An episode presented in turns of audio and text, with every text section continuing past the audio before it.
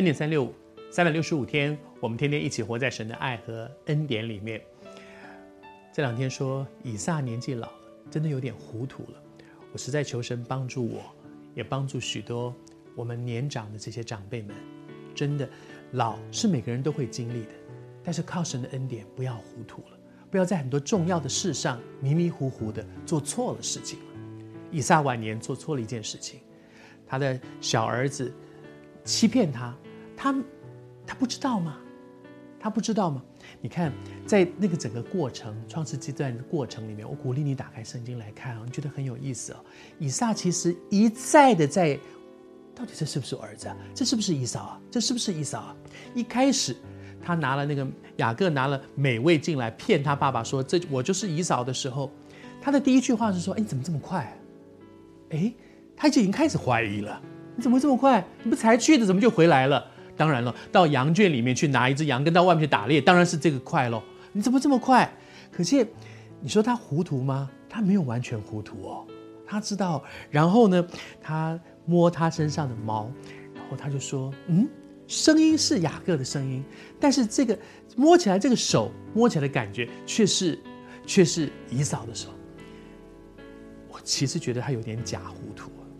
他们是畜牧的人，逐水草而居的人。羊对他们来讲是多熟悉的，那到底是羊的毛还是人手上的毛分不出来吗？那还真的太糊涂了。可是他一步一步一直在问，直到最后他都还说：“你真的是，你真是姨嫂吗？”当然，雅各欺骗他。可是这个爸爸在这么多的怀疑之下，看到那个好吃东西来说：“来，拿来给我吃。”然后，然后我就为你祝福。求主帮助我们在神的恩典里面。不要做这样的糊涂事。我还是说，第一，做父亲的、做长辈的、做属灵长辈的，为年轻的下一代祝福，这是何等何等尊严的一件事情，不可以轻忽，不可以把它跟吃吃喝喝混在一起。而另外一方面呢，我相信以撒会一再的问，一再的确认这件事情，就表示他里面的那个怀疑是越来越大的嘛。圣灵已经不断的在他里面提醒说：“不对哦，不对哦，不对哦。”我相信你也有这样的经历。你要决定要不要做这件事情，要不要去这个地方，要不要见这个人，要不要？你里面其实也会说：“主啊，我好像觉得不大平安呢，是不是？是不是？”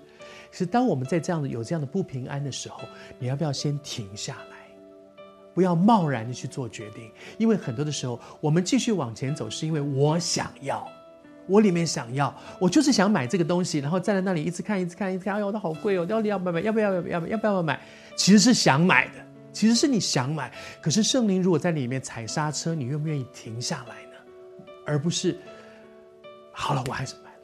我因为悦我的眼目，就买了那个本来不应该买的皮包。以撒因为悦他的口腹之欲，就做了不该做的一个祝福。求主帮助我们，从艺人的失足里面。我们都学警惕。